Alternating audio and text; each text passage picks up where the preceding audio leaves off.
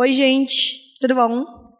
É, bom, a gente vai fazer hoje duas, dois é, eventos, duas programações. É, a gente vai primeiro fazer um bate-papo sobre a trajetória da Ira e do Andrei, vou apresentar eles direitinho, é, no mundo do podcast, que é uma longa trajetória, não é mesmo, Ira? É uma longa, longa trajetória. É, que eu pensei em fazer esse bate-papo mais para conversar com a oficina que teve segunda, terça e quarta, que foi para o público que se inscreveu e tudo mais. Esse evento é independente, mas a ideia surgiu disso, é, que o tema era podcasts de literatura, então, né, nada melhor do que pessoas que estão no meio da literatura, o André escreve também, é, e você também roteiriza? Coisa, né, roteiriza fix quadrinho, então, ah, é verdade, a gente falou outro dia de, de quadrinho. Então, estamos no meio, né? E depois a gente vai fazer uma gravação ao vivo de um episódio do Curta Ficção com o pessoal do Mundo Freak, né, especificamente a Ira e o Andrei, é, com o, o, o ai, uma, eu, o que está acontecendo aqui? E, meu Deus. E a gente vai gravar um episódio do Curta Ficção no mesmo formato que a gente costuma fazer de convidados no, no podcast. Vai ser o primeiro episódio que a gente vai gravar ao vivo é, presencial. A gente tem um episódio ao vivo que é. A gente gravou online, né? E foi só, a, só entre nós, só os hosts do, do podcast. Panelinha, só a nossa própria panelinha, fazendo, fazendo o nosso próprio podcast. E agora que a gente tem equipamento, pode ser que essa seja uma nova aventura no nosso no curta ficção. Então vamos lá. Acho que eu vou começar pedindo para Ira e para o Andrei se apresentarem. É, e aí a gente fez aqui um roteirinho com umas perguntas para direcionar esse primeiro bate-papo. Beleza? Começou para você, Ira. Oi, gente, tudo bem? Obrigada por esse convite, obrigada por estar aqui para bater esse papo com vocês. Falar de podcast é sempre muito bom, principalmente sobre o nosso. É, eu faço podcast há 11 anos, bem antes até de conhecer o André e de ter o Mundo Freak. Então eu já, já participava de podcast, já comecei a produzir. E aí, quando eu conheci o Andrei e a gente começou a trocar ideia, a gente começou a namorar, ele já tinha a ideia do portal do Mundo Freak, que era um outro nome, e aí ele conta melhor essa história. E a gente resolveu tocar para frente esse projeto. E aí o Andrei pode apresentar melhor esse início. Oi, gente, eu sou o Andrei. Oi, tudo bem? Eu sou uma pessoa muito tímida, então é isso aí.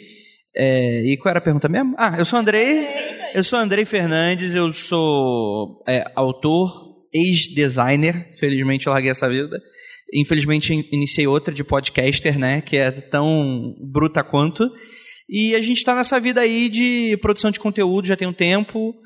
E é algo muito interessante, porque muita gente fala, pô, né, a Ira falou, né? Vocês falaram, pô, a gente já está um tempo de estrada, e às vezes eu me surpreendo muito, porque o tempo passou de uma maneira que a gente não, não percebeu, né?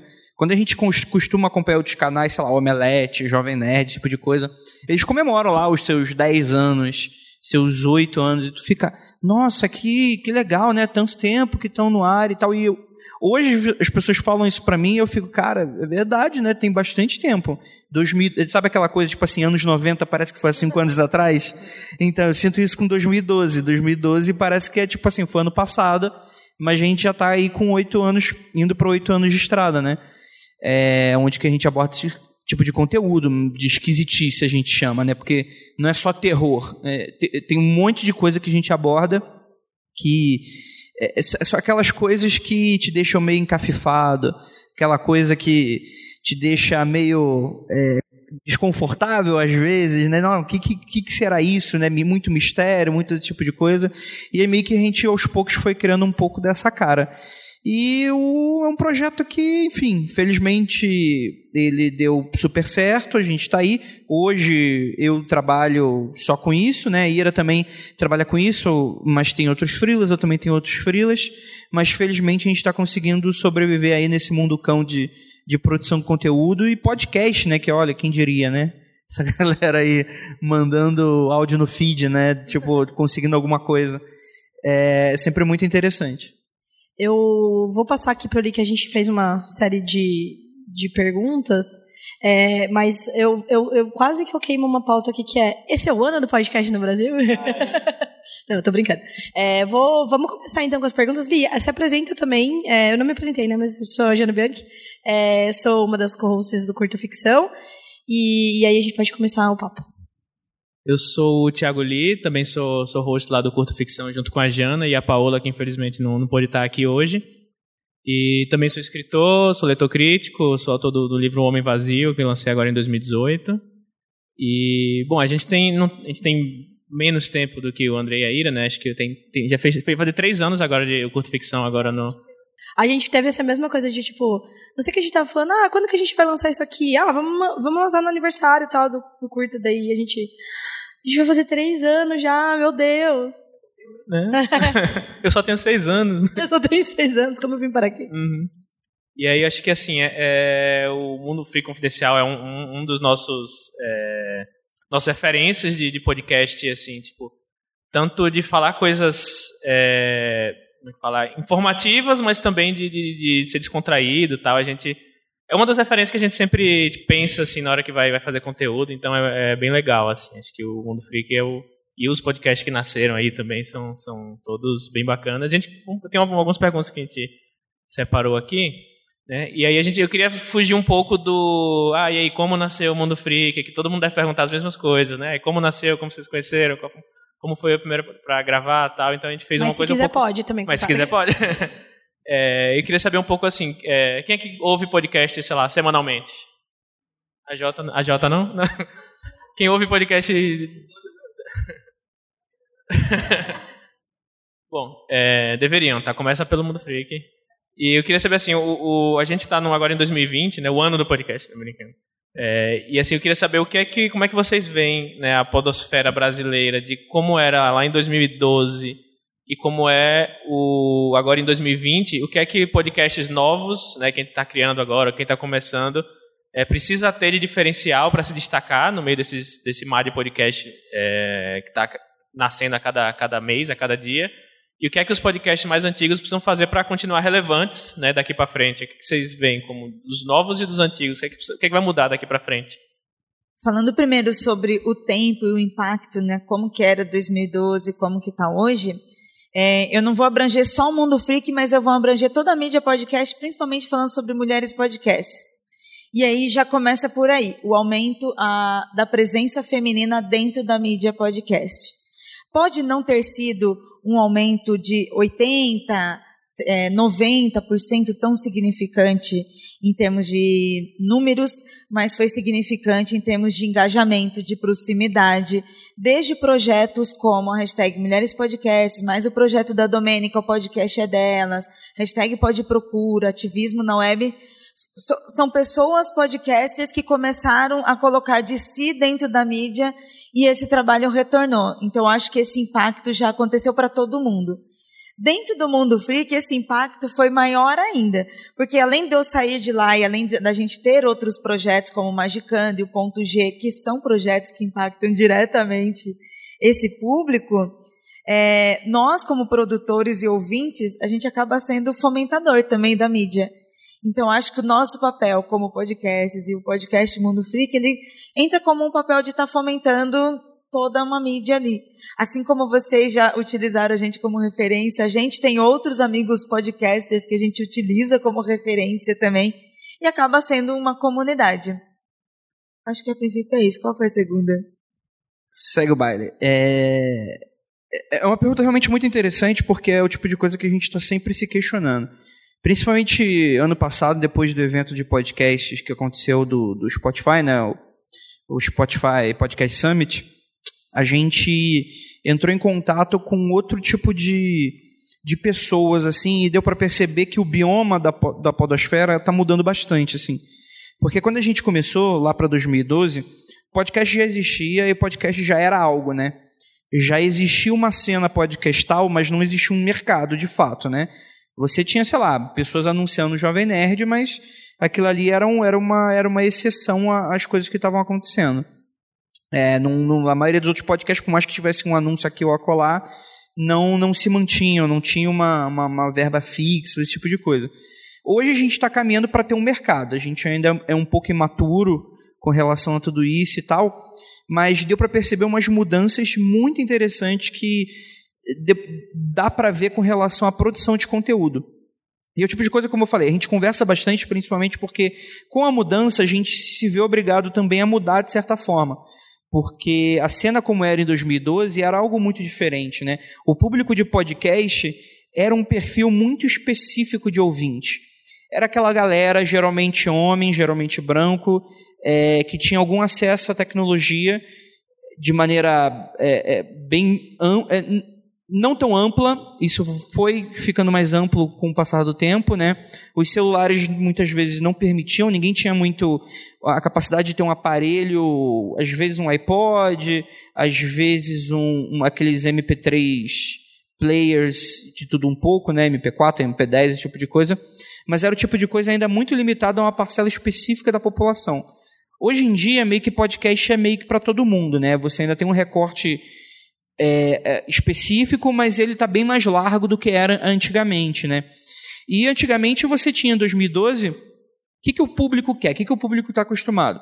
Era aqueles longos podcasts de uma hora e meia, duas horas, de pessoas comentando sobre temas da cultura pop, temas nerds, e que seja uma mesa redonda, ou famoso, como o pessoal usa o termo, papo de bar, e é isso. E meio que todo mundo fazia isso porque só existia isso de referência, né? E aos poucos isso foi se abrindo, mas mesmo assim ainda demorou bastante tempo. Hoje eu noto, né, nas minhas discussões dentro do com o pessoal da equipe, dos bastidores, que hoje você o, o leque está muito mais aberto. Hoje, se você tenta criar um podcast achando que você está no cenário de 2012, a chance de você dar com os burros na água para mim é grande, porque você está lidando diretamente com um público totalmente novo. Não é que não vai dar certo, não é que você vai, não vai angariar ouvinte, não é esse tipo de coisa. Mas você tem, tá, tem sempre que estar tá, é, disposto a repensar formato, a repensar a, a, forma como você entrega esse tipo de conteúdo. E, e se você não fizer isso, não estiver preocupado com isso, novamente, não é que não vai dar certo, não é que você não vai ter público, eu acho que vai ter. Só que você vai estar tá conversando sempre com a mesma galera. E aí isso acaba se tornando muito frustrante para uma galera, porque tem uma galera que está fazendo igual a gente desde muito tempo atrás, muitos anos atrás, aí vai começar a aparecer um monte de tipo, sei lá, presidente da semana lá do Viseu, que é um formato completamente novo, em que super bombou. E bombou porque era algo novo, que as pessoas estavam ansiando aquele tipo de conteúdo. Era um formato muito diferente do formato que era acostumado na Podosfera 2012. Era uma, é uma pessoa só entregando um podcast mais curto e, e que tinha uma data prevista para acabar. Né? Só isso já mudou completamente o cenário. Então, quem não está aberto a esse tipo de diálogo, quem não está aberto a esse tipo de, de visão, de, de, de mudança, eu acho que naturalmente vai ser engolido.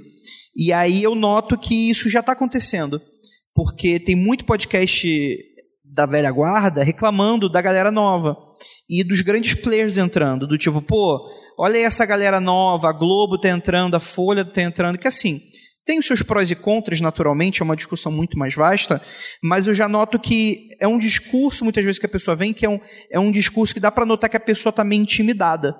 Está meio tipo, ou Olha essa galera fazendo sucesso entregando algo que não é o que eu entrego. E aí isso, infelizmente, é o tipo de coisa que ou a pessoa ela vai acabar se adaptando ou ela vai ser deixada para trás, no meu ponto de vista. Mas, obviamente, eu estou aberto também a novas interpretações. A gente está vivendo um cenário muito novo e que as coisas estão se desdobrando à nossa volta. E, novamente, a gente não está mais numa cena onde eu conheço todo mundo, já vi todo mundo pessoalmente. Hoje tem galera que está bombando aí, eu não faço a mínima ideia. Isso é um pouco assustador também.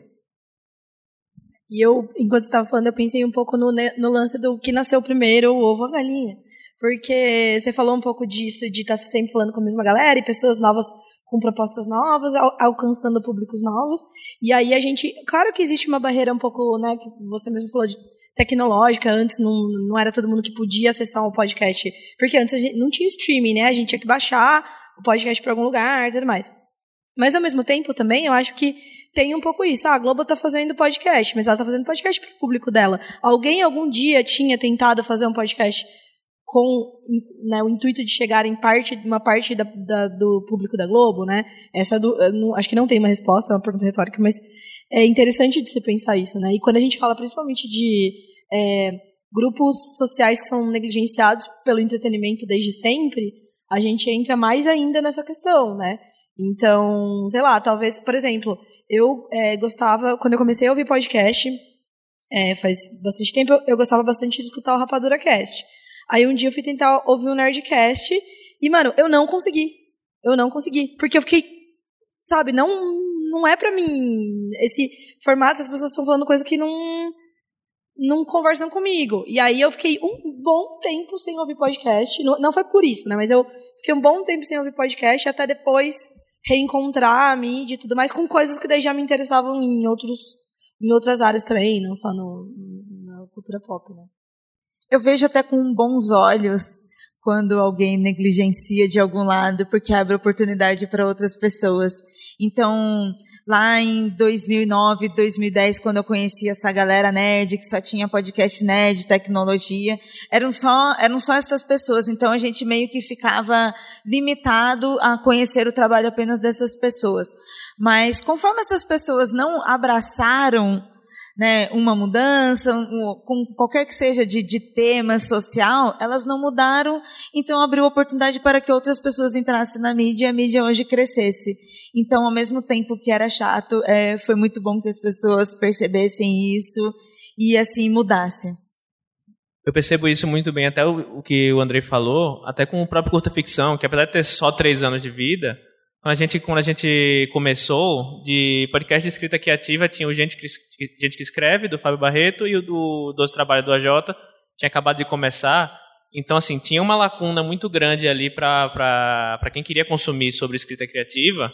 E, assim, eu vi que a gente cresceu muito rápido no sentido que, tipo, ah, apareceu alguma coisa legal, assim, então o pessoal né, abraçou o Doze Trabalhos, abraçou o Curta Ficção, e aí, de, assim, durante dois anos, e aí deu uma estagnada, porque, assim, o pessoal tava, tá é um episódio por semana, quero mais. E aí, cadê? O que é que tem mais por aí, sabe? Isso é muito legal, né? Uhum. E aí a gente começou, tipo, deu uma diversificada, colocou Pavio Curto, que é um, um mais descontraído sobre o mercado editorial, colocou um de, de audiocontos, enfim. Mas aí você vê que, assim, a, as coisas até estão um pouco mais rápidas, né? Então, assim, a gente colocou ano passado Pavio Curto, e o pessoal já tá, tá, beleza, já vimos tudo, e agora, sabe? Tipo, a demanda vai, vai aumentando, você vê que, assim, é, 2020 é o ano do podcast, porque porque, assim, não para. Assim, a, gente, a gente teve que fazer uma reunião, tipo, agora no início do ano, tipo, tá, o que, é que a gente vai fazer em 2020? Porque os assuntos, não é que os assuntos estão acabando, mas, assim, os assuntos, a forma de abordar eles, o pessoal já tá, beleza, isso aqui a gente já entendeu, o que é que tem de novo agora, sabe? Eu acho que é cada vez mais rápido, até no próprio, dentro do próprio microcosmo, assim, do podcast, você vê isso. É, o, essa pergunta, 2020 é o ano do podcast no Brasil? ele é o limite do humor pro, pro podcaster, né? Tipo, é, é, realmente é, foi aquela piada que se popularizou e falou, pô, é o ano do podcast e tal. Assim, é, concordando com você, é, não sei, não, não sei se foi isso que você quis dizer, mas é algo que eu acredito e é algo que eu gostaria de refletir. Você falou, pô, esse ano a gente está assim, a gente está estudando, a gente está fazendo e tal, e meio que para a gente que dá um pouquinho mais tempo de estrada, é, uma hora a gente percebeu que todo ano para a gente foi o ano do podcast nesse sentido, de algo mudou, a gente precisa entender esse novo cenário. E, por exemplo, eu acho que 2019 foi um marco. Eu acho que se teve algum ano do podcast, assim, foi 2019 e tal, mas eu falo isso também de maneira até é, divertida, né, engraçada e tal, porque nada mais é do que é, um, um, um 2019 foi um reflexo de vários outros anos que foram se construindo até culminar no que a gente teve. A gente teve grandes players entrando no mercado, nós tivemos grandes influenciadores que não são do podcast fazendo podcast. Se for parar para pensar, mano, o que, que um youtuber que já tem renda, tipo, o YouTube já garante renda para ele, já garante visu, eh, vis, eh, visibilidade, né, e visualização, né, que às vezes é diferente, que tipo é, visibilidade e relevância, né, e visualização número. É, ele já tem todo um ecossistema pronto. Por que, que esse cara está indo para o podcast? Das duas umas, ou o YouTube está muito ruim, a ponto da pessoa apostar numa mídia que pouca, vamos colocar assim, pouca gente escuta comparado a YouTube é, produz, é, ou então isso não está tão ruim assim quanto a gente estava imaginando. Então, realmente, está começou a chamar atenção. E ao mesmo tempo teve esses novos players, teve é, é, o Spotify, mas não Spotify, Deezer, teve um monte de player aí é, abraçando, você teve essas grandes marcas, você teve muita coisa legal acontecendo em 2019 que culminou, tipo, ah, pá, entrou nesse pico aqui. E é o tipo de coisa que, ah, beleza, aí agora é só sentar e esperar o dinheiro chegar na conta. Aí eu vou sentar, tipo, com o meu celular, com a conta aberta e esperando aumentar meus milhões de Atualizando dólares. assim toda hora. Atualizando com o dinheiro entrando assim. E não, tipo, a gente percebe que é, conforme as coisas vão aumentando e vão crescendo, esse cenário, os desafios também são muito grandes. E eles são particularmente enormes. E, e são coisas que a gente, como podcast, a gente nunca tinha visto no YouTube. Hoje você fazer um canal no YouTube, cara, ou, ou, você tem uma ideia muito genial a ponto de você explodir logo de cara, ou você precisa amargar uns três ou quatro anos de fazer conteúdo até seu canal começar a chamar atenção e em uma produção ativa e constante. No mínimo, no mínimo, um vídeo por semana. Ou então você não vai aparecer. E no podcast, isso sempre foi para podcast, mas hoje a gente já está começando a ver essa galera começar a bombar e virar estrela não fica só essa exceção, ah, tem um jovem nerd. Não, hoje em dia você tá, tá e, e, como é que você se coloca nesse cenário? Como é que você chama atenção? Então, não adianta mais você. Antigamente, as dúvidas, em 2012, as dúvidas do podcaster eram: ah, qual o melhor microfone para gravar? Qual o programa que você usa para conferência? E que, e que programa que grava? E como é que você edita? Qual programa que você edita? Não é que essas dúvidas morreram, mas hoje em dia quem está prestando atenção no cenário, as dúvidas já são outras. Já é do tipo, o que, que eu faço para ter relevância? O que, que eu faço. É, ok, aumentar números de 2012 também tinha. Mas o que, que eu faço para, tipo assim, para dominar esse tema? Que, qual o tipo de formato interessante para abranger esse tipo de coisa? São coisas que mudaram e que foi, foi muito interessante acompanhar isso. Legal. Então, acho que já partindo para a segunda pergunta aqui, é, a gente queria saber um pouco com, inclusive o, o público ele muda, né? O, o, tanto o perfil do ouvinte como o próprio ouvinte ele muda os gostos dele de acordo com o tempo. E o que é que vocês fazem? Assim, vocês têm uma, obviamente uma pauta, né? Uma, uma temática que é bem abrangente, né? Coisas esquisitas, então vai desde é, creepypasta, lendas urbanas, capirotagens, né? Que como como vocês falam. E que é que vocês, como é que vocês é, balanceiam assim o gosto pessoal de vocês? Eu quero falar sobre isso, eu quero falar nesse formato com o que o público demanda, né? Tipo, a gente, sei lá, às vezes tem algum tema aí que ah, teve muito ouvinte que a galera gostou muito, mas às vezes fala, putz, não queria gravar de novo sobre isso, sabe? Como é que vocês fazem esse, esse balanço aí entre o que o público quer e o que vocês gostam e os formatos que vocês têm? É, é, é, eu acho que eu sou a melhor pessoa para responder isso, porque eu, eu, tô, eu tô à frente da produção do, do, do, do mundo freak, né, na, na, questão de bastidores. assim. É, é, eu vejo uma demanda do público e o, programa acontece. Mas é que é meio que um misto, né?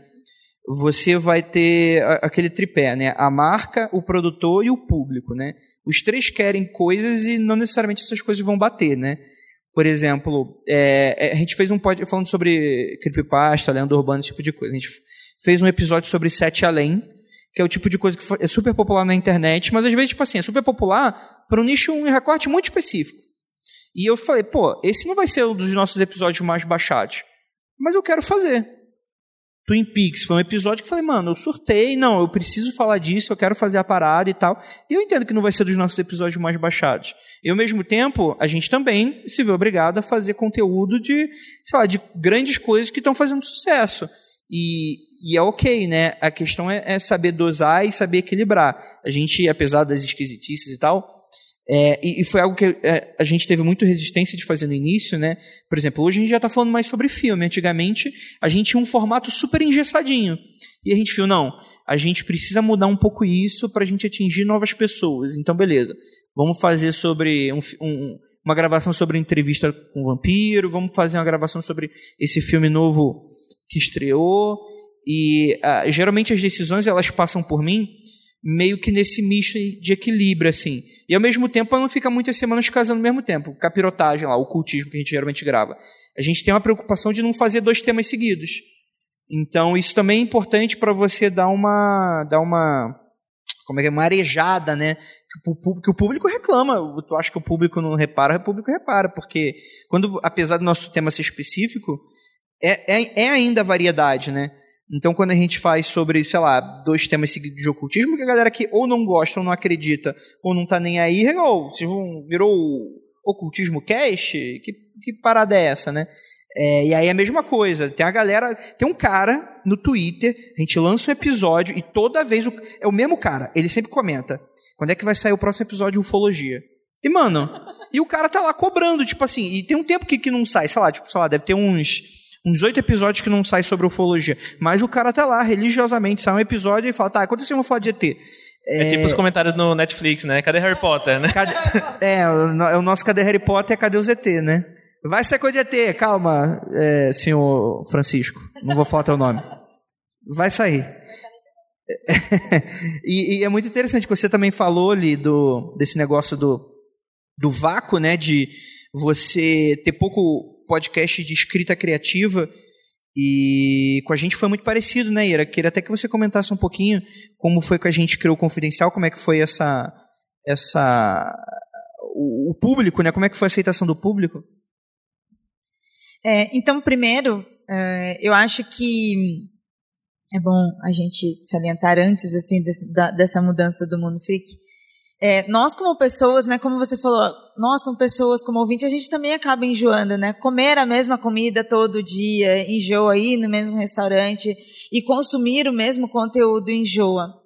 Então, às vezes, alguma coisa está dando certo, mas a gente quer melhorar, a gente quer causar o impacto, a gente tem que fazer mudanças.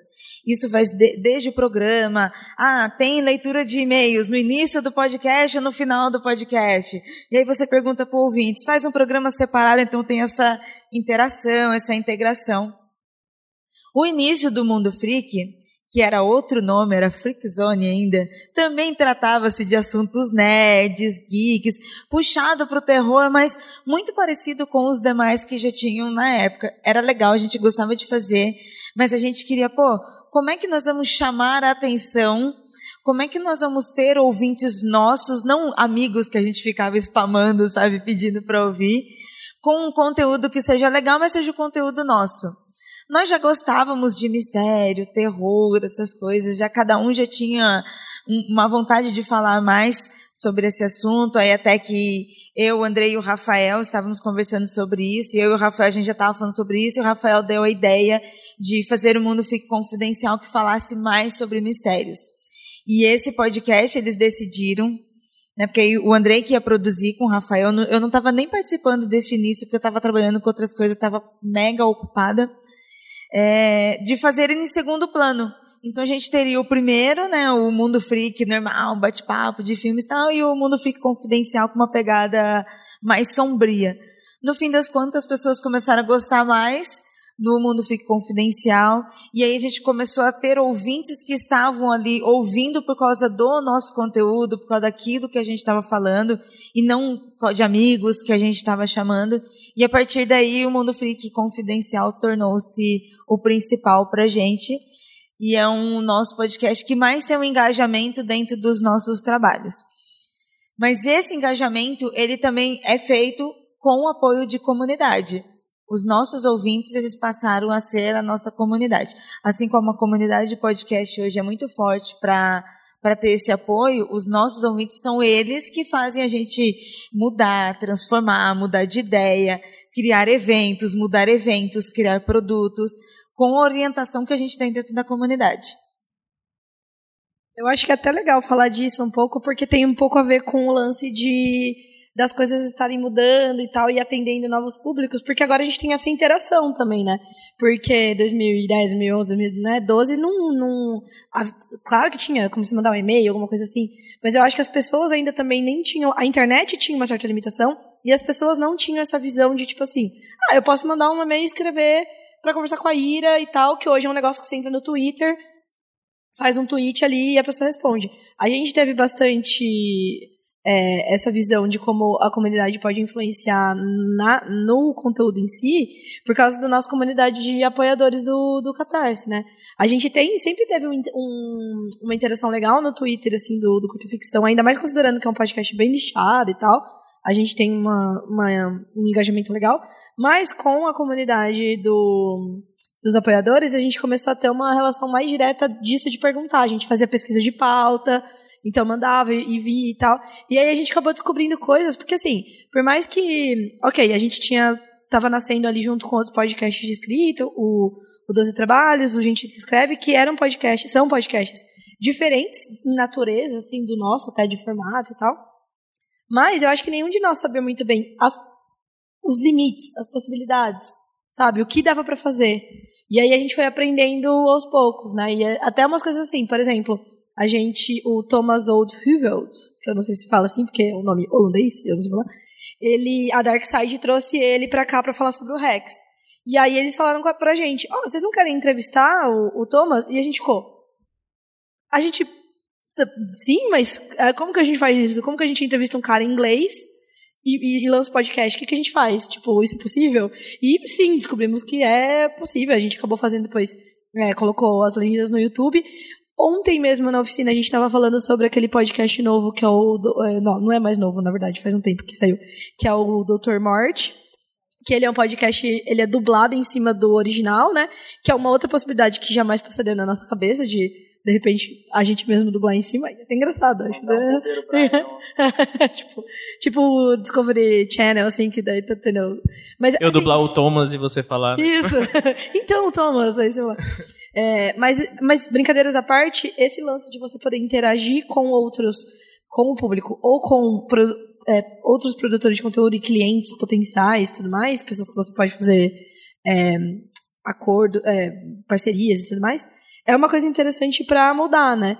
E eu acho que a gente está vendo cada vez coisas diferentes e retornos diferentes. No curta mesmo a gente faz vários experimentos. A gente chegou já a fazer assim, ah, vamos soltar esse episódio aqui assim, um episódio normal. E de repente deu super certo. Tipo, os episódios de análise de, de filme e tal, com uhum. um, um, aspecto de narrativa, né? Tem um que é o de análise de sinopses. A gente chegou a ver, pega, sei lá, cinco livros aí na sua prateleira que tem uma sinopse ou bem zoada ou bem legal. E, tipo, você, você eu, eu pego, conto pra vocês, tem que adivinhar qual é o livro e falar o que, é que você achou, sabe? E, tipo, todo mundo até hoje fala desse episódio, apesar de que, assim, tipo, é só um episódio que a gente não tem tema, vai, pega uns livros na prateleira, sabe? E todo mundo fala que amou esse episódio, porque, tipo, tem a reação, tipo, na hora, assim, e aí eu, eu só adivinhei um livro, a Jana adivinhou quase todo, sabe? Tipo, tem, tem um pouco dessa, dessa dinâmica. E uma das coisas que a Jana falou que eu acho, que eu acho legal é que a gente está aprendendo, a gente está caminhando e aprendendo. Mesmo no nosso caso, eu e o Andrei, ah, a gente já está há muitos anos trabalhando com isso. Quando a gente fala muitos anos trabalhando com isso, não quer dizer que a gente está muitos anos bem trabalhando com isso. Foi aquela coisa de não tinha nada, foi galgando, foi aprendendo. Hoje que começou a ter essa visibilidade da mídia podcast, ainda assim a gente não sabe nada. No evento do, do Spotify Summit lá de podcasters, a gente encontrou com o Caio Corraine, que abriu a editora dele agora. Ele já é bem conhecido por editar o Mamilos, lá do B9. E ele falando comigo, nossa, é, tá abrindo novas possibilidades e agora a gente tem que aprender a trabalhar, a entender essas novas possibilidades. Pô, é um mercado novo também que tá, tá surgindo. Surgiu primeiro assim como comunicação e agora ele já está apresentando pô, oportunidades de edição, de produção, de produção de pauta, ainda que não tão grande, ainda que ainda não tão reconhecido, mas já está dando início. Então a gente também está tendo que aprender a lidar com isso também e a formar também esse novo mercado. Uma outra coisa que eu pensei agora, que é uma coisa legal que eu ontem até na, na oficina eu estava falando também, é um pouco o lance de coisas, coisas novas, mas coisas que também talvez não deram certo em outro momento e é o momento de tentar. Por exemplo, não sei se vocês conhecem um audiojogo do apagão. Ah, você acreditou? Meu Deus! E tipo, eu tava falando. ao vivo. Eu, ao, vi, ao vivo. Ah, esse, esse mundo é tipo. Tipo cidade pequena, sabe? É tipo sempre uma pessoa já. Enfim. É, e eu achei o formato super genial quando eu descobri. E eu não, e eu não ouvi na época, eu ouvi depois, assim. Que e ele foi patrocinado, foi um audiojogo que foi patrocinado pela Zenfone. Então, tinha, eles tiveram um investimento, foi é, o Guilherme Briggs, né, que faz a introdução, que, que dubla, dubla, né, que narra a introdução e tal. E eu lembro, assim, de na época não ver muito o pessoal falando sobre isso. Sim. É, hoje... Explicando o apagão é, é meio que um um audiolivro, um audiojogo. Tipo um Você Decide com um podcast Exato. com você participando. Rapidamente resumindo, que eu acho que é interessante sim, o sim, formato. Sim. É uma, é uma história apocalíptica, acontece um colapso energético e tudo mais, e a história é que a protagonista quer levar a insulina pra avó dela, que é do Capão Redondo, acho, né? Que é, é ela é diabética, né, a avó é, dela. a avó dela é diabética, ela precisa levar a insulina. E tá rolando uma maior treta lá, porque tá tendo um, basicamente um apocalipse é, energético. E aí, no final de cada episódio, ela manda uma mensagem pro grupo do Capão, do Whats, grupo do Whats do Capão. E aí ela fala, ó, gente, por exemplo, no final ela tem um cara que fala que vai levar ela de carona pra ela pegar, é, resgatar a namorada dela que tá presa no elevador lá do, da Santa Casa, ou ela pode ir é, a pé até tal lugar. Aí ela fala, ô grupo do Capão, ó, eu tenho essas duas possibilidades. Ela explica. E qual que era o lance? Tinha um número de telefone real. Ah, ligue para 011, blá, blá, blá, blá, blá, blá, blá, blá.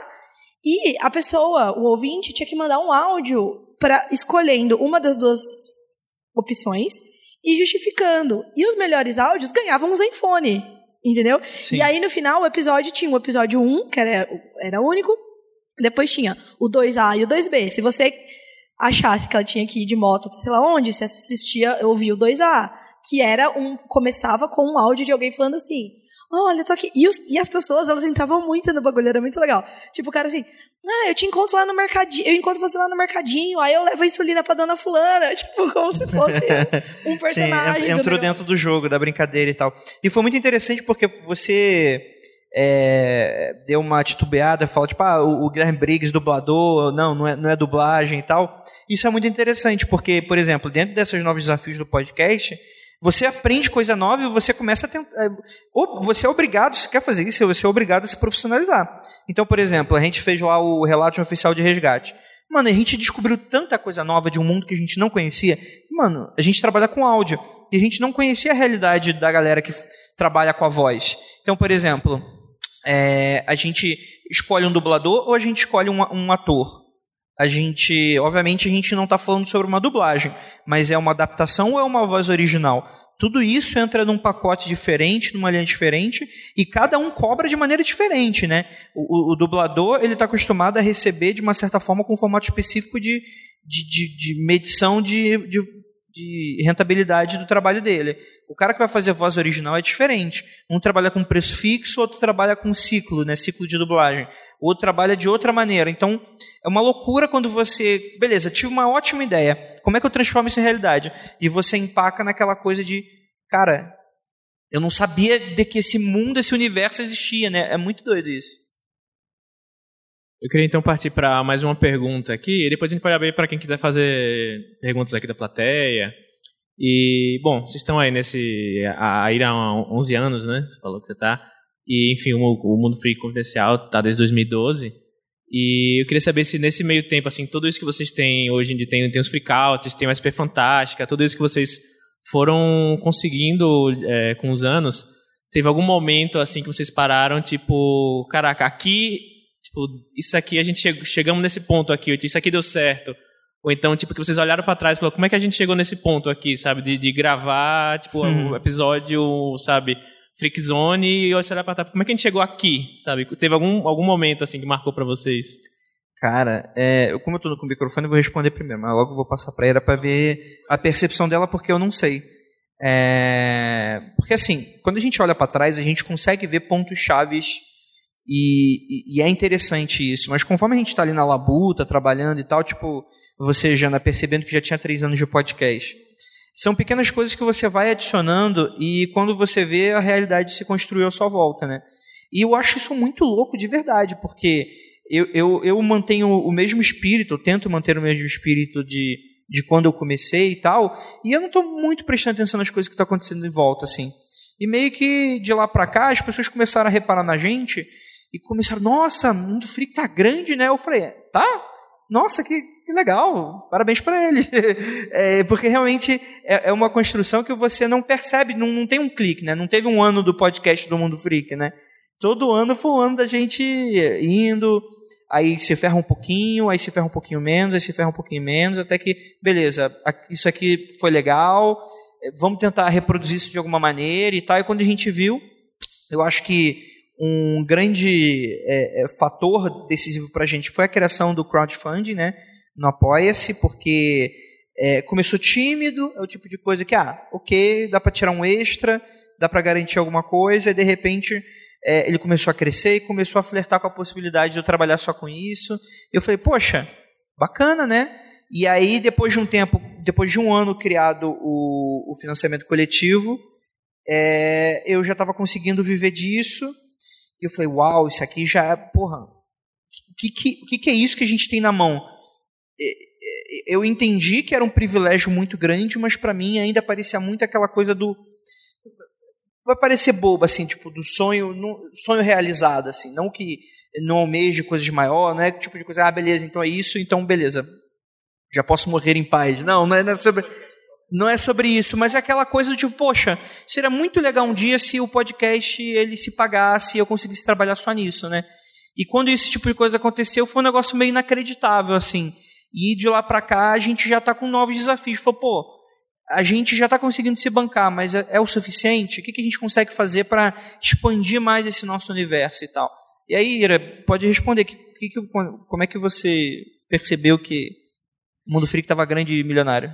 Bem, bem para mim, a cada, cada ano é uma surpresa. É tudo uma surpresa, gente. Não, não é nada assim esperado. Algumas coisas são planejadas, coisas que a gente quer fazer é, seja um, um, projeto novo, ou seja, no caso do Andrei, que é, que é autor de escrever um livro, no meu caso de querer fazer uma HQ, querer fazer outros produtos dentro do podcast mesmo, a gente tem vontades, a gente tem sonhos, a gente tem planos, e a gente vai colocando junto com o podcast para ser realizado.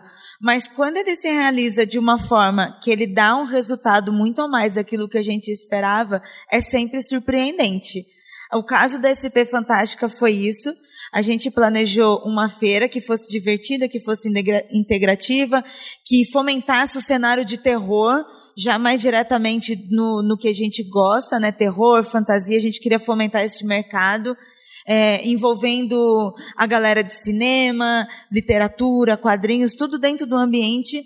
É, a gente esperava sim que as pessoas fossem, mas a gente não esperava que elas fossem tanto e elas gostassem tanto e que os expositores que estavam na feira é, chegar e falar para a gente que foi a melhor feira que eles venderam no ano, que foi bom para as pessoas financeiramente, sabe? Que cada uma que estava ali é, colocando o seu trabalho junto com a gente voltou para casa feliz também.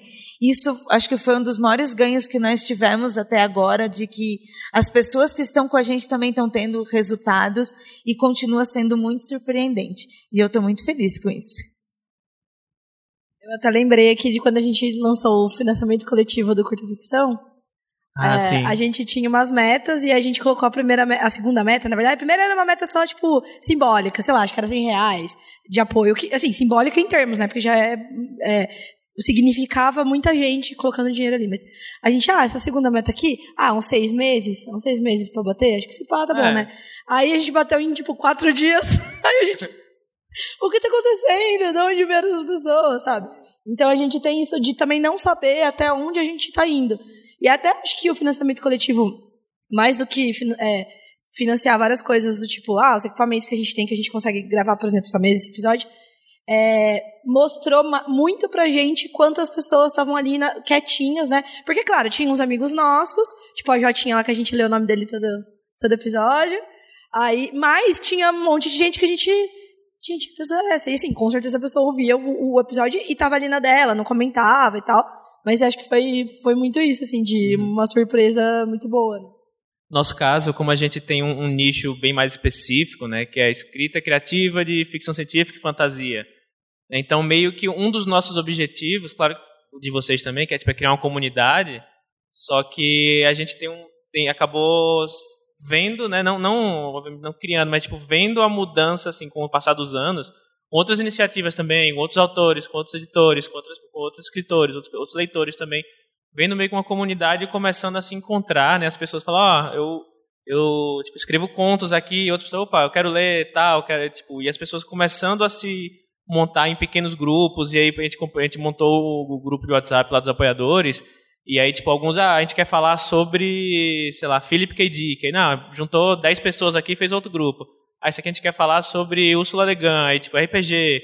E, tipo, começou a montar, tipo, simbolicamente, como grupo de WhatsApp, grupos de Telegram, Mas é quando você vai ver, tipo, que era, tipo, eu tava em um grupo, agora eu tô, tipo, eu tenho que silenciar alguns, porque, tipo, é muito grupo que você fica, tipo, pessoal entra aí e tal, sabe? E o pessoal discutindo, até agora, é, criaram, acho que no, no, mês passado, agora o Ícaro criou o Serial Readers, que ele fez toda uma, uma, uma um clube de leitura só com autores nacionais é, contemporâneos, então a cada mês é um conto, né? Também porque nem todo mundo consegue é, ler um livro por mês, tá? Então é sempre um conto que tem que estar gratuito e tem que ser de ator nacional contemporâneo de fantasia e ficção científica.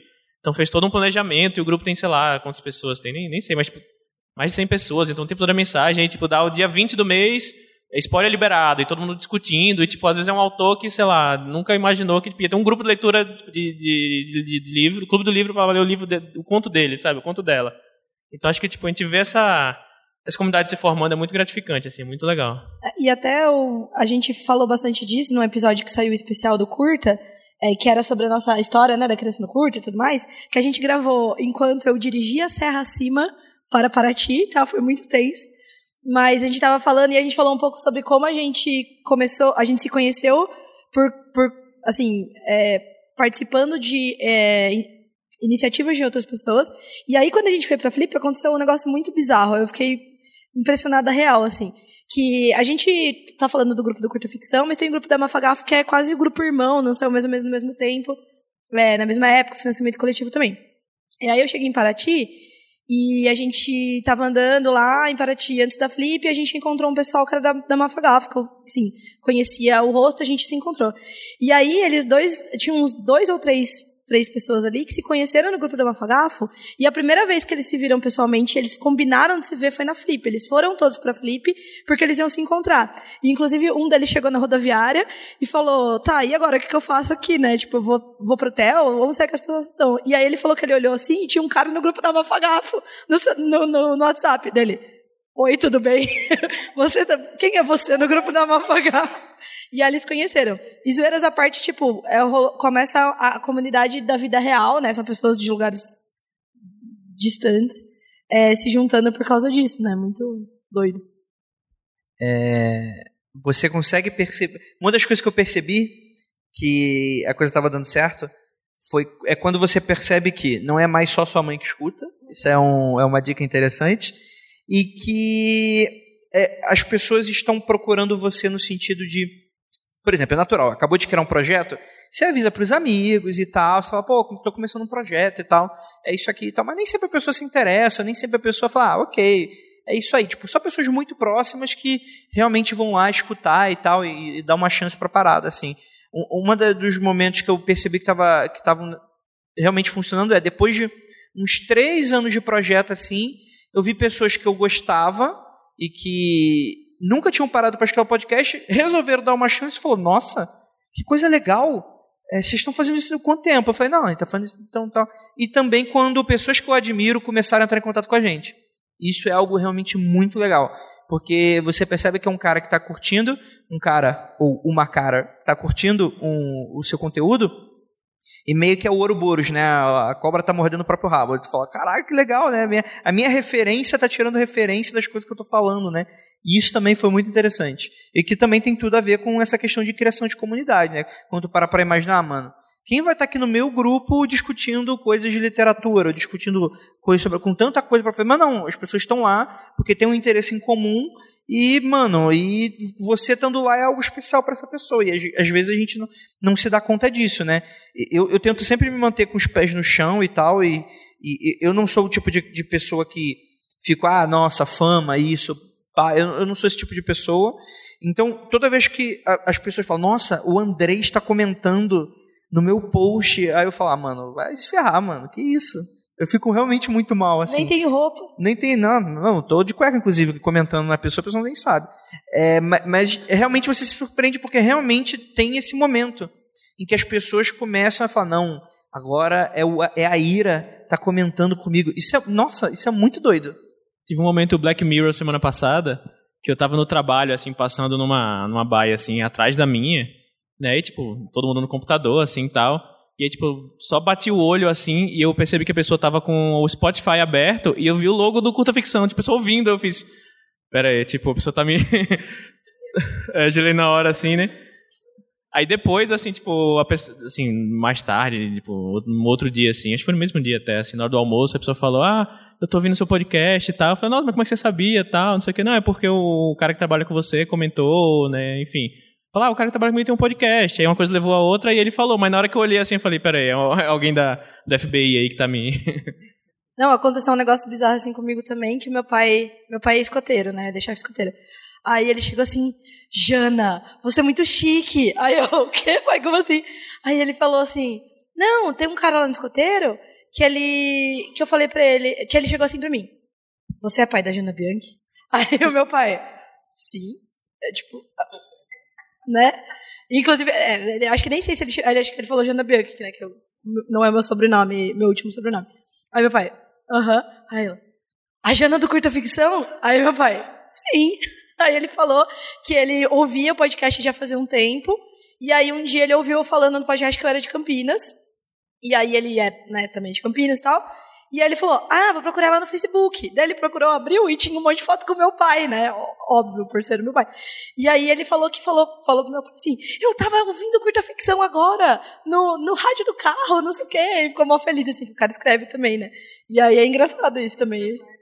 Não, é, e o meu pai, e aí meu pai falou, nossa, é muito Minha chique. filha, né? Coitado, né? Mal sabia ele que, tipo, foi um, é um nicho muito pequeno, mas foi, foi engraçado. É, só uma, eu acho que não tem muito a ver com o conteúdo, mas foi muito engraçado e tal. Quando as coisas começaram a dar certo, aí, porque, tipo assim, até aí, tipo, podcast fala sobre coisas que, que a outra, o, ok boomer, a outra geração não tá muito acostumada e tal. Aí, beleza. Aí, ok. Aí, quando as coisas começaram a dar certo, começou a ficar mais sério e tal, aí o meu pai decidiu ouvir o, quando começou a ouvir o podcast, mano, foi muito engraçado, porque voltou década de 40, porque era a família inteira na frente do computador escutando rádio. A gente, assim, é muito doido. Mas, mano, quando a gente é reconhecido na rua, para mim é muito doido, né? Porque a gente tá gravando por áudio, né? Ok, a gente tem redes sociais, a gente posta fotos, é, é natural isso, mas a gente nunca tá esperando ser abordado na rua. E isso é muito doido, porque você não está esperando. Primeiro que você pensa que é um assalto, né? Eu, eu venho do Rio de Janeiro, já é default, já falou. Oh. Mano, dire... mano, e, e dá mais medo ainda com tudo lá de casa, né? que o, o pessoal, tipo, pô, o cara me vê direto passando por aqui, né? O que, que eu tô fazendo aqui? E, mas, mas é realmente é muito doido isso.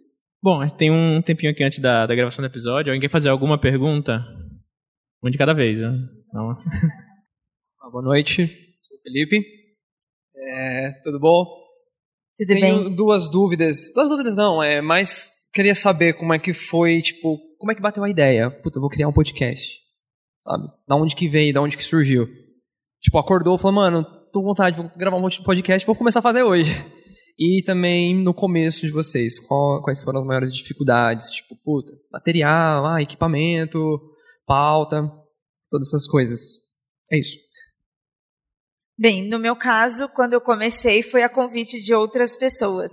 Então, até eu tomar a iniciativa demorou. Eu participei de vários podcasts, até eu encontrar com o André, que ele já tinha ideia de fazer o podcast Mundo Freak. Então, também não partiu de mim. De dificuldades, eu acho que no início foi falta de tempo. Mas é diferente da falta de tempo que eu tenho hoje. Hoje eu tenho uma falta de tempo, mas por excesso de trabalho, mas eu tenho maturidade para lidar com aquilo.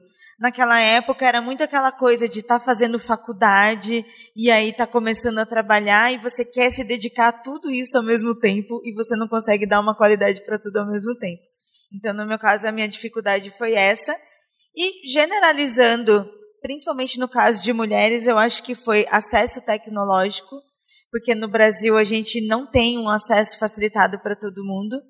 E principalmente para mulheres que você, você o início de mulheres ao acesso tecnológico era assim um computador em casa porque era o marido que trabalhava e trazia para casa depois vai para a mulher vai para os filhos toda toda essa cadeia é, eu acho que hoje está sendo um pouco mais facilitado, mas até no início dos anos 2000 era muito difícil ainda. Eu lembro que no início dos anos 2000 ainda tinha é, Windows 98, lembro muito disso. Acho que eram as maiores dificuldades, no meu caso. É, como são duas questões, a primeira é como é que você teve a ideia? Isso é muito interessante, porque isso hoje não é que está morrendo assim, mas a gente vai encontrar um pouco menos assim. Quem em 2012, quem criava um podcast é porque gostava muito de podcast. Do tipo, e muitas vezes eu me questiono, mano, 2012 já começou a, o YouTube a bombar, já tinha os primeiros influencers, tipo Cauê Moura, PC Siqueira, Felipe Neto. E eu falo, mano, se eu quisesse ganhar dinheiro, fama, sucesso, iates, mulheres, eu fazia YouTube. Não, mas eu gosto de podcast, mano. E, e, e, e você vai nisso porque é a tua referência, é o que você gosta. Então, eu queria reproduzir aquilo que eu sentia quando eu escutava podcast, que era aquela coisa super divertida, com assuntos que eu achava super interessantes e super cabeçudos, e não era tipo assim, meu professor que não me entende falando, eram pessoas da minha faixa etária, muito próximos. Então, essa linguagem, essa coisa do podcast, da, da informalidade, de você estar tá lidando ali com a pessoa, e, isso que eu queria muito reproduzir e tal. Eu cheguei já é, a colaborar com outros programas, outros projetos e tal, só que eu percebia que as coisas não estavam sendo levadas muito da maneira como eu levaria, e eu sou muito da política de se algo não está me agradando, eu vou lá e faço. Eu não sou de ficar reclamando ou ficar, ah, não, você não devia fazer isso. Aí ele falou, tá, se não está me agradando, eu vou lá e faço, ou demonstro na prática, ou vou lá e bato a cara na parede e, e eu estou errado, enfim. E sobre essa coisa da dificuldade, enfim, é, é, é, no início sempre começa com uma brincadeira mesmo. Ah, você entra nos sites, vê, compra equipamento, tem a questão de quanto de grana você gostaria de investir e tal, mas tudo dentro do parâmetro você consegue fazer, porque podcast é uma mídia super barata. Mas as maiores dificuldades realmente é manter a produção. Porque foi, é algo que eu sempre falo assim, se não fosse a Ira, o, o Mundo Freak tinha acabado há muito tempo, assim. Porque na época que ela estava trabalhando e tal, é, com, com, com, é, fora do, do, projeto, eu trabalhava também na época, só que eu, além do, do trabalhar no projeto, eu estava trabalhando na produção direta, né? Ou seja, eu estava lá, tipo, agendando gravação, escolhendo tema, editando, é, e ficava uma carga realmente muito pesada. E depois de um tempo você trabalhando e você não recebendo é, o, o, resultado que você acha que deveria, isso começa a, a, te desestimular. Então, em diversos momentos a gente conversava, né, Ira? Falava, pô, Ira, eu acho que eu estou querendo acabar com o projeto. E a Ira falava, não, André, continua, continua. Você gosta de fazer essa parada, eu gosto de fazer essa parada, é preciso continuar e, e vamos fazer. Até que teve um momento que deu certo. E aí foi o nosso pulo do gato. Mas as maiores dificuldades é realmente isso, assim é você ver quando a coisa começa a te exigir mais. E muita gente, eh, eu, eh, na época de 2012, 2013, 2014, muita gente parou, muita gente ficou pelo caminho.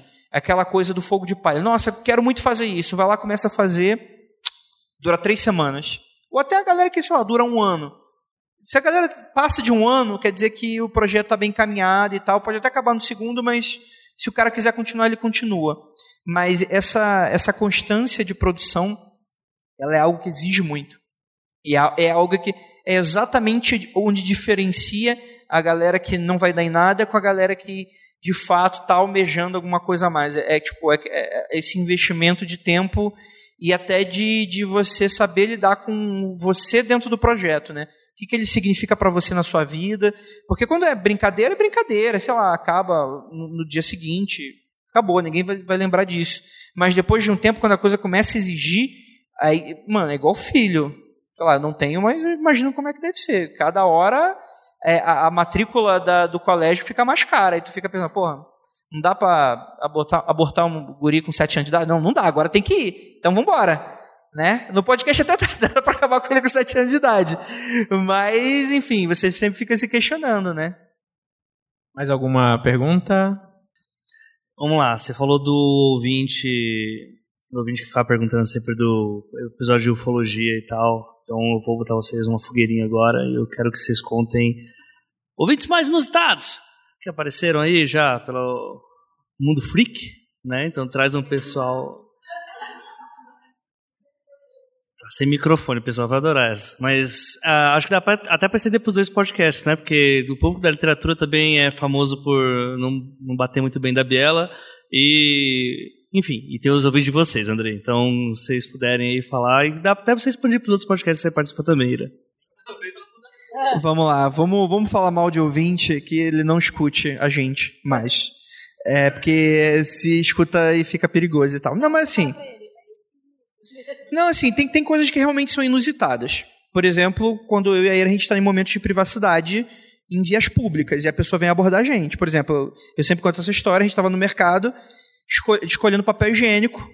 Eu conversando com ela, ah, sei lá, tipo, no frigir dos ovos o resumo era que qual o melhor papel para passar no meu rabo? Eu tendo essa discussão com ela. E do nada, eu escuto atrás de mim. Você é o Andrei? Aí eu, eita rapaz, que coisa. Andrei Aira? Ai meu Deus do céu. É, coisas assim são sempre muito inusitadas, assim, mais ouvintes, mais diferentões, assim. A gente tem sempre histórias, mas coisas muito pequenas, assim. A gente não tem nenhum ouvinte freak no sentido de perseguir e esse tipo de coisa e tal, mas você encontra meio de tudo. A, a fauna de ouvintes é algo realmente muito rica, né? Tem de tudo, assim. Mas é, eu posso até falar assim, nós temos no Mundo Freak, acho que Era pode confirmar para mim também, um certo privilégio por causa dessa criação de comunidade, a gente meio que as ervas daninhas, elas foram cortadas muito rápido assim. Não necessariamente pela gente, mas pela gente ter uma postura que a gente pelo menos acha correta de construção de comunidade, esse tipo de coisa, meio que as pessoas que não estavam muito certas das ideias foram meio que se afastando assim.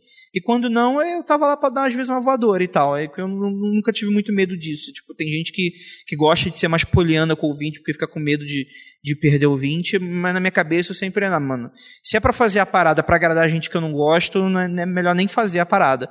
Então é, é mais nesse sentido, assim. Mas ouvinte muito doido assim, não. Não, nunca aconteceu, não. Bem, por causa do tema Mundo Freak, a gente tem muitos pedidos de pactos. Às vezes a gente não tem certeza se a pessoa realmente está zoando, se ela está acreditando, se ela está mandando, sabe, aquele e-mail sério. É, de, de verdade, gente, muitos, muitos pedidos. É, eu, eu, eu, eu, tem, esse, tem esses casos assim, mas eu nem, eu nem considero ouvinte, sabe? Na verdade, o, o erro foi meu. Você quer saber por que, que a gente recebe tanto e-mail com pacto? Você vai descobrir agora. Momentos de tensão. Então, gente, é o seguinte, porque é, o clickbait é bom, mas tem seus custos, né? E aí teve um episódio que a gente falou sobre essa grande lenda de pacto com, com o diabo, pacto com o demônio. E aí falando, cara, nos primeiros cinco minutos de podcast a gente acaba com essa bobagem. Fala, mano, essa parada não existe e tal. Se o demônio existe, ele não quer tua alma. Tua alma não vale nada. Tem 8 bilhões de alma aí pra ele procurar e a tua. Você não, você não é alma da Beyoncé, então fica na tua aí que ninguém te quer, não. Nem, nem, nem tua alma, nem teu corpo. É, e aí, só que aí eu coloquei, né? É, Mundo Freak, eu não lembro se era o 77, se era o 88, se era o 78, era como fazer um pacto. Aí, obviamente, isso engajou muito no SEO do Google, né? E quando você coloca exatamente essas palavras nessa ordem, como fazer um pacto em interrogação, não precisa nem colocar muito certo, não. Pode errar, pode comer umas, umas letras ali, não tem problema. Google faz a parada para você. A gente está sempre na página inicial. E aí a pessoa entra e já manda direto pra gente. Vê o meu nome, vê o e-mail, aí, ou me procura no Facebook ou manda um e-mail pra gente. Quero fazer um pacto, geralmente com muitos erros de ortografia. Muitos, muitos mesmo, de todo tipo. Ok, a gente pode até dizer que não são tão ouvintes, é só quem vai na busca. Mas assim, falando de ouvintes, o que assim a gente mais recebe de e-mails, mensagens, inbox no privado, assim, disparado, são de homens héteros querendo ficar com o Keller. É, o Keller é um dos nossos participantes e assim é incrível como as pessoas têm um tesão no Keller. É incrível como os homens assim têm um tesão absurdo. A gente recebe diariamente muitos, muitos contatos das pessoas falando do Keller. É, e de curiosidade, a gente, o Mundo Freak ele é um podcast de curiosidades, pesquisas sobre casos insólitos. A gente, a gente fala sobre é, cultura de terror, mas também falamos sobre a, é, a história, literatura de monstros, vampiros, fantasmas, casos misteriosos, casos que não tem nada, mas né, as pessoas dizem ter alguma coisa ali. Então, o nosso podcast ele aborda assim, é, totalmente believer, como que nós chamamos ali no programa. E nós temos ouvintes ateus, que não acredita em nada, mas gosta de ouvir o nosso conteúdo e está sempre comentando, interagindo, e as pessoas falam: Nossa, eu não acredito, mas eu achei tão legal, eu gostaria de ter visto, eu gostaria que acontecesse, e a gente fica, ok, ok. Você falou do Keller aí, lembrei de um, de um caso lá em Paraty, eu acho que. Eu acho que a gente comentou em algum, em algum dos curtas, eu acho, lá, que a gente estava num hostel, lá, em, enfim, tava eu, a, a Jane e a Paola no, no hostel, né, no, na Flip, E aí uma ouvinte estava no mesmo hostel, reconheceu a nossa voz e falou: Ah, vocês são a Jana ali do curso ficção. É, a tal." gente, eu tava saindo do banheiro lá. Jana? Eu- Meu Deus. E aí, um, e aí um belo dia, assim, sei lá, no segundo ou terceiro dia de flip, né? A, a Jana acordou cedo, tal, que pra, pra fazer a palestra, tal, com a Paola. Eu acordei mais tarde, assim, na hora que eu saio do, do, do quarto, ela dá- se depara comigo e fala, Li, você dorme pelado? Aí eu, quê? E aí a esposa do Lee, assim, pôs a cabeça pra fora. O que tá acontecendo aqui? Tem um, um contexto aí que é uma história que não tem nada a ver, e aí, tipo, porque ela dormiu em algum lugar uma vez que tinha um cara pelado, uma É, a gente moça ficou- é, pelada. a gente ficou- mas a gente ficou meio todo mundo assim. Assim, eu acordei, assim, tipo, cheio de remela no olho, assim, ela, Li, você dorme pelado? Eu, Oi? Ó, isso não era esse contexto, tá? Estavam jogando um verde e deram esse contexto só porque você achou estranho. Se não tivesse achado estranho, o contexto seria outro. Mas eh, você falou de banheiro. Ai, meu Deus do céu. Eu lembrei de uma história Começou que com ela, Keller, né? ela é realmente muito bizarra. Essa é bizarra mesmo. Acho que eu cheguei até a contar pra Ira. Eu tava, beleza, eu, tava, eu fui no cinema, sei lá, tava num shopping qualquer aqui na, na, na, na Avenida Paulista. Aí, beleza, aí eu fui lá, tava no banheiro, eu lembro muito bem desse dia. Fui lá, ok. Tá, fi- fiz número, número um, né, que é o em pezinho, ok. Tô ali, ali não, não me tranquei na cabine e tal, olhando pra cima e tal, beleza e tal. Fui, lavei a mão, fui embora. Corta a cena, eu em casa, semanas depois, abrindo os e-mails do mundo do, do, do, do Mundo Freak. Mentira, do Magicano, do Magicano. Ele falou, nossa, Andrei, o seu pinto... Não, sacanagem, foi isso não. É, foi, foi, um ouvinte, ele mandou um e-mail muito bonito, muito bacana. Ele falou, pô, Andrei, eu sou acho que de Aracaju, pô, eu sou muito fã do trabalho de vocês e tal. É, eu, sempre fiquei, eu sempre fiquei é muito chateado e muito triste porque vocês moram em São Paulo e vocês fazem vários eventos. Super queria que, ir nos eventos de vocês, mas pela distância sempre ficou muito difícil. E eu tô mandando esse e-mail porque aconteceu uma coisa muito legal. Foi até meio coincidência porque é, eu me inscrevi para uma faculdade aí de São Paulo e aí eu recebi a notícia de que eu, eu, eu ia para a faculdade, que eu fui aceito, que eu passei na prova, escutando o Mundo Freak, e, e, e magicando, e eu achei isso super, tipo assim, o universo, mandando uma mensagem e tal. Inclusive, eu estava num shopping, depois de já ter me mudado para São Paulo, e tal, e eu estava eu tava escutando, magicando ali, e, e você falando na minha cabeça e tal, e eu estava ali no mictório, aí eu olhei para o lado e estava você.